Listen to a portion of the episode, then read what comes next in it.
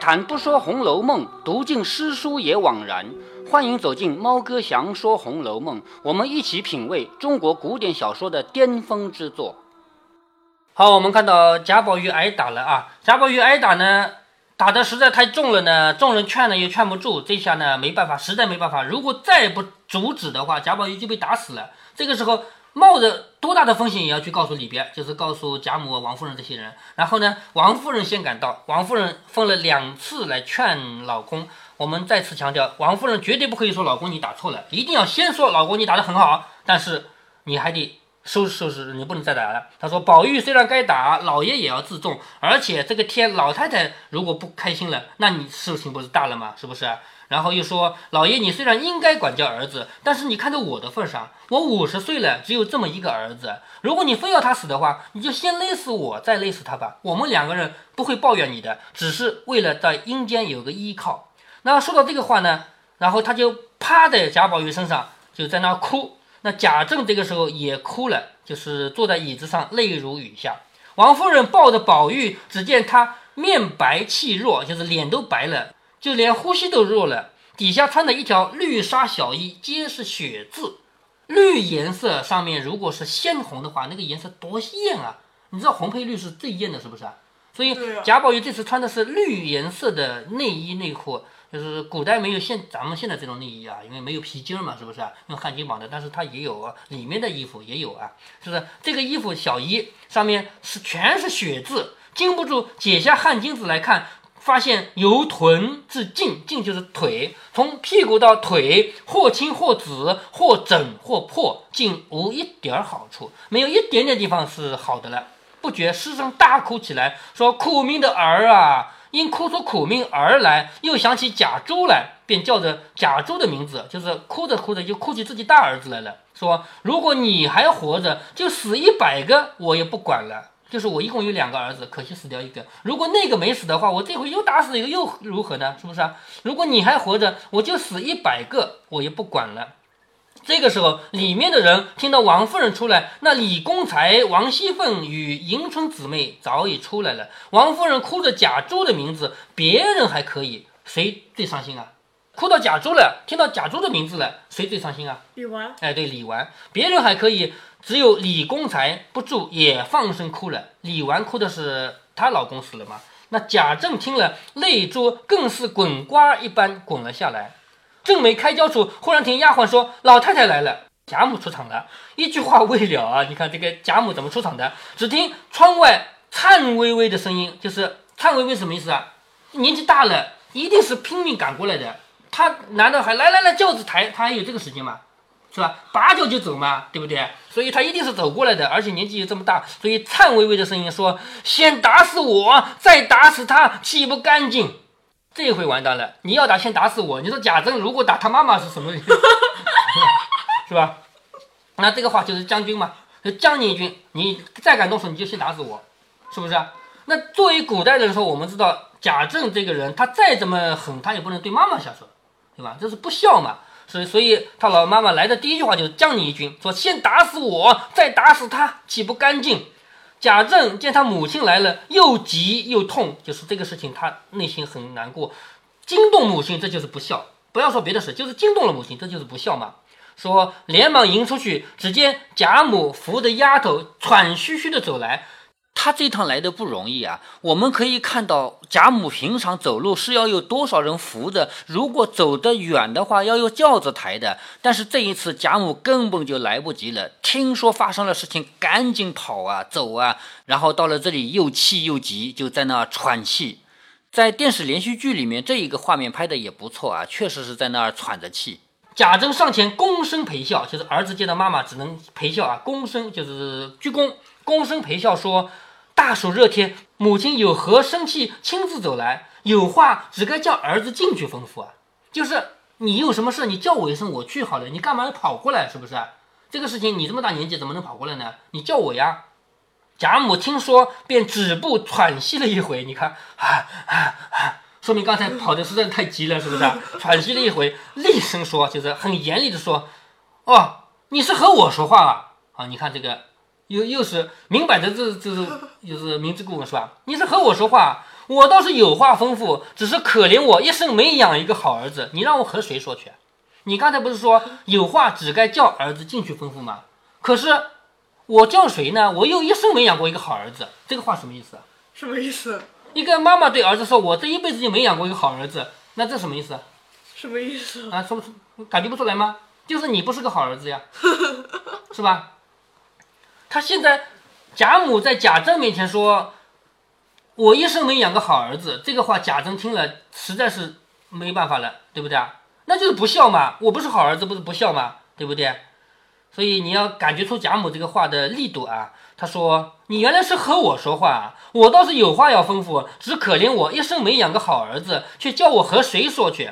贾政听这个话说的不像了，就是这个话越来越过分了嘛，连忙跪下来含泪说：“你看儿子跟妈妈面前要跪下来，连忙跪下来含泪说。”为儿的教训儿子，也是为的光宗耀祖啊！就是我，我是你儿子嘛。为儿就是我，我教训我的儿子，是为了光宗耀祖啊。母亲这个话，我做儿子的如何经得起啊？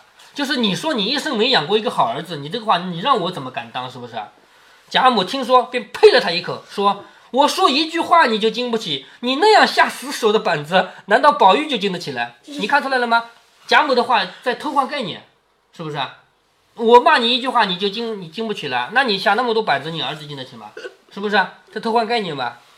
你说你教训儿子是光宗耀祖，当初你父亲怎么教训你来的？这是杀手锏。我是你爸爸，当初你的妈妈怎么教训你的？你想想看，是不是？你在你小时候没少挨打，是不是？你以为你是好人啊？你好人你还挨打吗？是不是这个意思啊？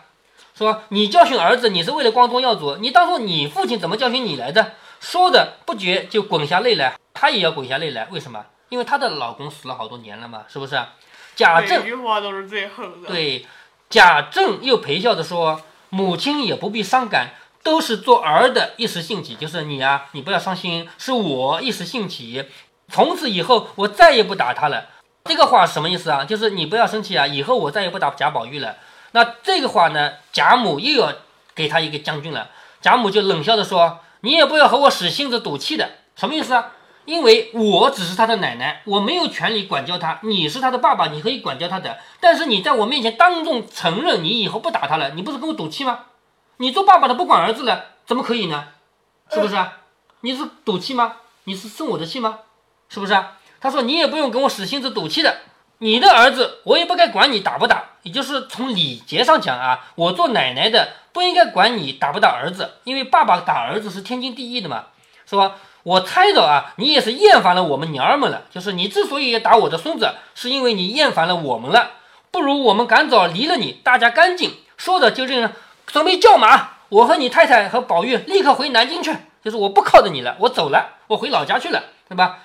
家下那些人就干答应的。什么叫干答应呢？就是哦，好的，好的，好的，但是不去做。由此可以见出来，就是贾母肯定老玩这一招，你知道吧？所以大家都习惯了，所以干答应的。贾母又叫王夫人说：“你看，贾母对王夫人说的话，真正的杀手锏在这儿呢。贾母对王夫人说什么话？她说：‘你也不用哭了。如今宝玉年纪小，你疼他，将来他长大成人，他当了官的，他也不会记得你是他的母亲。’这话什么意思啊？指桑骂槐。对，指桑骂槐，你知道吧？他说：‘你不用哭。如今宝玉年纪小，你疼他，将来他长大成人，当了官，为官做宰的，你未必记得你是他母亲。你如今倒不如不要疼他。’”只怕将来还少生一口气呢，就是你现在不要疼他，你将来还少少生点气呢。意思就是我现在就在生气啊，是不是？就是因为我当初太疼你那个老公了吗？是不是？贾政听说，连忙磕头，哭着说：“母亲如此说，贾政无立足之地。就是你说这个话，我就没有立足之地了，我实在是 没法没地方站了，是吧？”贾母冷笑着说：“你分明使我无立足之地，你反说起你来。”就是你打我的孙子，你不是让我无立足之地吗？你说起你来了，只是我们回去了，你心里干净，看有谁来许你打。一面说，一面指令，快打点行李，车轿，我们要回去。贾政只好苦苦磕头认罪，就是妈妈要走了，是不是啊？赶紧认罪。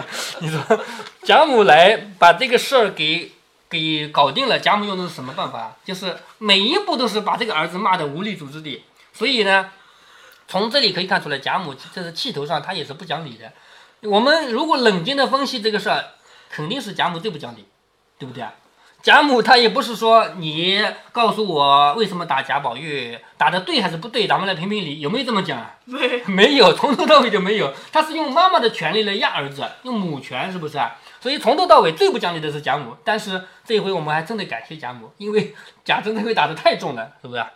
贾母一面说话，一面又记挂着宝玉，忙进来看时，只见今日这顿打不比往日。你看贾贾政经常打儿子，但是这顿打的比以往都不一样，又是心疼，又是生气，也抱住哭个不了，就是不停的哭。王夫人与凤姐劝解了一回，你看王夫人儿子打成这样，她还得劝，为什么？因为不能让婆婆哭得太伤心。是吧？王夫人和凤姐不是一个是儿媳妇，一个是孙媳妇吗？劝解了一回，方渐渐的止住。早有丫鬟媳妇儿等上来要搀宝玉，凤姐就骂：糊涂东西，也不睁开眼睛瞧瞧，打成这个样儿还要搀着走，就打成这样还能搀起来吗？是不是？说还不快进去把藤梯子、春凳抬出来呢？春凳这个东西你没见过啊？我老家有的，现在也没有了，也成垃圾扔掉了。春凳是什么样的？你看这个桌子啊。如果这个桌子锯成这个一一大半长度，那就这么大一个，这么大啊，这就是一春凳的凳面，凳面是很宽的，知道吧？就是不光可以坐人，也可以摆东西。在我们家春凳主要是用来摆东西的，现在没有那东西了，现在家里也摆不下。多高呢？就像你这个凳子这么高，高度就是这样，这么宽，这么长，这个上面人整个躺下来都可以的，知道吗？所以现在贾宝玉被打成这样，是绝对不能搀起来的。怎么办呢？只好哎，只好拿春凳来抬了。众人听说，连忙进去，果然抬出春凳来，将宝玉放在凳上，随着贾母、王夫人等进去，送至贾母房中。这回没有送到怡红院去，送到贾母房中去了，因为贾母最心疼啊，是不是？彼时贾政见贾母气还没有消，也不敢自便，也跟了进去。贾政这个时候只好跟着母亲啊，因为母亲在生气，你总不能走开吧？结果呢，跟进去也不好，走开也不好。走开肯定不好，因为妈妈生气的时候，做儿子的直接自自己走开了，可以吗？不可以，不可以。那为什么不能跟进？跟进去的话，挨一顿骂呀，是不是？走，看看宝玉果然打中了，再看看王夫人，儿一声肉一声，说你替珠儿早死了，留着珠儿免你父亲生气，说我也不白操了这办事的心，这会子你倘或有个好歹，丢下我，叫我靠哪一个？就是王夫人这个哭啊，哭的是什么呢？你看最后一句话是哭出了她的核心了，说你丢下我，叫我靠哪一个？也就是如果王夫人她的两个儿子都死了的话，王夫人从此就没有依靠了，对不对？如果说以后你啊有机会去看到有人在丧礼上哭，除了假哭的人以外，真哭的人都哭的是自己。比方说吧，一个老人死了，他的儿子或者女儿在哭。说你死的好惨啊，你好苦啊，这几句话都是假的。然后哭着哭着说自己，我们几岁那年挨了一顿打，我们几岁那年多么苦，哭的都是自己，你知道吗？每一个人到最后真哭，哭的都是自己，除了假哭。像现在王夫人也是的，王夫人现在你看哭着哭着就说贾珠美已经死了，如果你再死了，你叫我以后依靠哪一个？她不哭的是自己的吗？是不是啊？说数了一场，又哭不争气的儿子，就是自己儿子不争气嘛，才挨着打嘛。贾政听了也就灰心，就是这个时候心里也不舒服嘛，自悔就自己后悔，不该下毒手，打到如此地步。先劝贾母，贾母就含泪说：“你看挨一顿骂啊。”他说：“你不出去，还在这里这干什么？难道于心不足，还要眼看着他死了才行吗？就是你跟进来是为了看他死吗？是不是？”贾政听说，连忙退了出来，就是没实在没办法。我刚才说跟了去也不是，跟了去也不是，不跟去也不是。此时薛姨妈还有宝钗、香菱、袭人、史湘云也都在这里。你看事情闹得这么大，他们也都赶过来了，是不是？袭人满心委屈，只是不好十分使出来。这里作者重点写袭人，为什么袭人满心委屈呢？因为这么长时间来，最贴近贾宝玉的恰恰是袭人啊，不是妈妈和不是奶奶呀，对不对？妈妈和奶奶当然有血缘关系啊，很心疼他。可是离他最近的就是袭人呀，所以这个时候最委屈的、最难过的是袭人。只不过他不好使出来，因为他不是老婆，也不是小妾，也不是姨娘，他怎么可以哭？怎么可以表现出来？所以他委屈也只能委屈在心里，不好使出来。他见众人围着，灌水的灌水，打扇的打扇，就打扇就扇扇子啊，有的灌水，有的扇扇子，自己什么灌水扇扇子？灌水就是给他喝水呀。扇扇天热嘛，是不是？灌水的灌水，打山的打山，自己插不下手去。本来这个事不是他做的嘛，对不对？但是这个时候周围全是人，这个事他自己就到反而插不下手了，就越性走出二门前，就是他从来不出二门的，你知道吧？就是袭人这个人是不需要出二门的，他这回因为他使不上劲儿，没有机会了，他干脆走出二门前，令小厮们找了裴敏过来问，就是他要查这个事情了，为什么挨打，对不对啊？他去找裴敏过来问，说刚才好端端的，为什么打起来了？就是问裴敏，说你也不早来透个信儿，就是你知道他挨打要早点过来报信啊，这样可以不打嘛，是不是啊？裴敏急着说，偏生我没在眼前，打到中间我才听见了。就是这回我没有在跟前，如果在跟前的话，怎么会打成这样呢？是不是啊？打到中间我才听见了，忙打听缘故，却是为了奇观和金钏姐姐的事儿，就是为两件事情，一一件事情是奇观，还有一件事是金钏。袭人说：“老爷怎么会知道的？就这种事情怎么会让贾政知道的？”那裴敏说：“那奇观的事儿多半是薛大爷素日吃醋，奇观的事情，裴敏的判断跟你一样，认为一定是薛蟠，是不是？多半是薛大爷素日吃醋，没法子出气。”不知在外头挑唆了谁来，在老爷面前下的火，下火就是这个告密告状。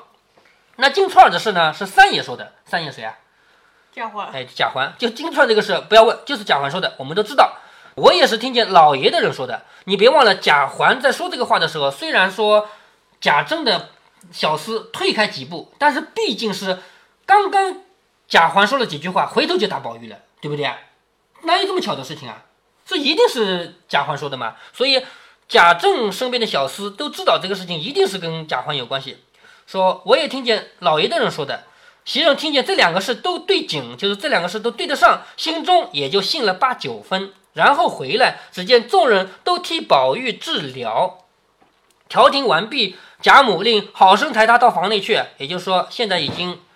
该包扎的包扎了，该怎么弄的都好了。接下来要养伤了，还是把他抬回怡红院去。众人答应着，七手八脚，忙把宝玉抬入怡红院内自己的床上卧好，不是躺好啊，是卧好，因为打成那样子不能躺了嘛，是不是？就趴着睡的。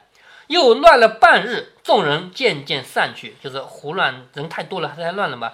过了半天，人才慢慢散去，袭人放进前来细心服侍。就是本来袭人就是全心服侍的，但是能人多嘛，别人在忙嘛，所以等到别人走了，袭人才过来尽心服侍。问他端的，且听下回分解。就是问问他究竟发生了什么事，且听下回分解。下面一回要讲情中情，殷勤感妹妹，错里错，以错劝哥哥。你看这个对仗对的多漂亮！情中情，殷勤感妹妹，错里错，以错劝哥哥。上联讲的是林黛玉，下联讲的是薛宝钗。林黛玉和贾宝玉之间两个人不是真情吗？因为真情，所以这个林黛林黛玉林妹妹啊就被感动了嘛，是不是？那劝哥哥薛宝钗去劝他的哥哥，因为这个事跟他有关系啊。但是实际上这个事呢，真的不是薛蟠挑唆的。可是你要知道。薛蟠之所以被所有人怀疑，连你都怀疑薛蟠，那说明他一贯都做坏事做多了嘛，是不是啊？我怀疑不是他这个原因，是因为呃换汉奸的时候，那除了 贾宝玉、贾玉菡，没有别人。哎，对，只有薛蟠，是不是啊？对，我说错了，是除了贾宝玉和贾玉菡，只有薛蟠。嗯，那么据我判断是这样子的啊，薛蟠肯定不是告密的，但是薛蟠这个人从来说话不经脑子，肯定是在第四个人面前说过这个事儿。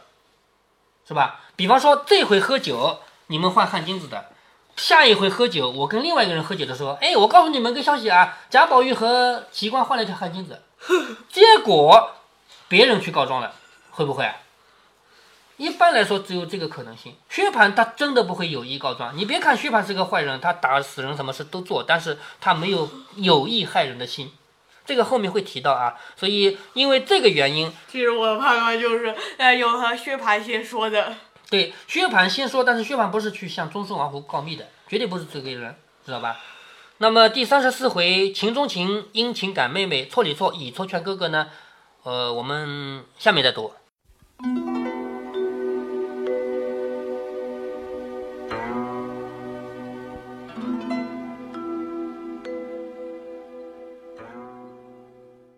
不知道大家对猫哥读这一段是怎样的感受？其实猫哥事后听自己读的《红楼梦》，听到这一段也觉得不太适应。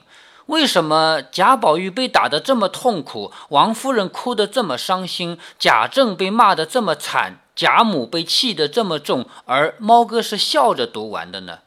其实，在这里，猫哥要向大家交代的是，猫哥平时看到这里，不管是看小说还是看电视，都是流眼泪的。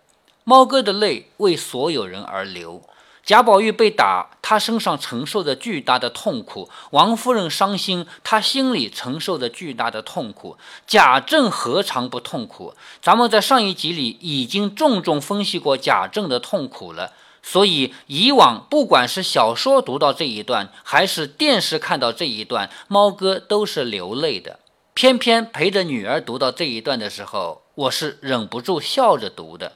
原因很简单，因为猫哥在为女儿解释其中的道理的时候，被贾母不按常理出牌给逗笑了。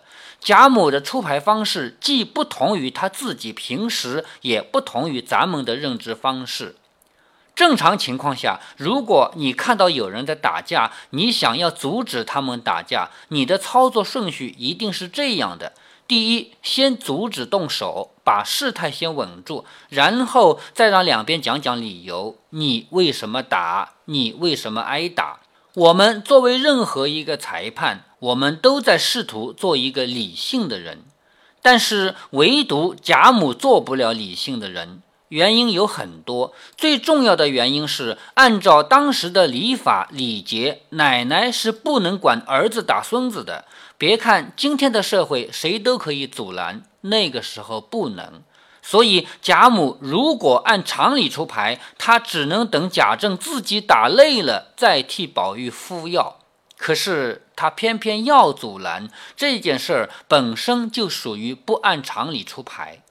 第二个原因是贾母平时就不待见贾政，还记得猜灯谜的那一次吗？贾母一看场面太尴尬，直接赶贾政走。在他日常的生活中，这个儿子只要每天早晚两次定醒就可以了，你办你的公务去，别来我面前晃。所以贾母在必须跟贾政交涉的时候，自然也不会按常理出牌。第三个原因就是事关十万火急，哪来的空慢慢讲理呀？贾母并不是从来不讲理的人，但是她要不要讲理是分对象也分场合的。贾母这一次不按常理出牌，猫哥给的一句话总结就是：这次事件中最不讲理的就是她。但是偏偏是这样一个不讲理的奶奶，给了我们一个疼爱孙子的慈祥的印象。在感情这种事情上，从来就是不必要讲理，也不可能讲得清楚的。如果您觉得猫哥的读书分享有益有趣，欢迎您点击订阅，这样您将在第一时间收到猫哥的更新提醒。如果您有什么要对猫哥说的，不管是赞还是批评，不管是提建议还是唠唠嗑，欢迎您在节目下方留言。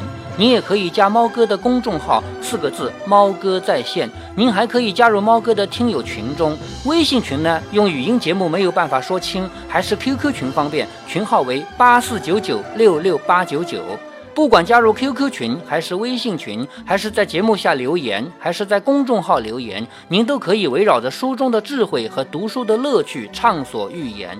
好，再见。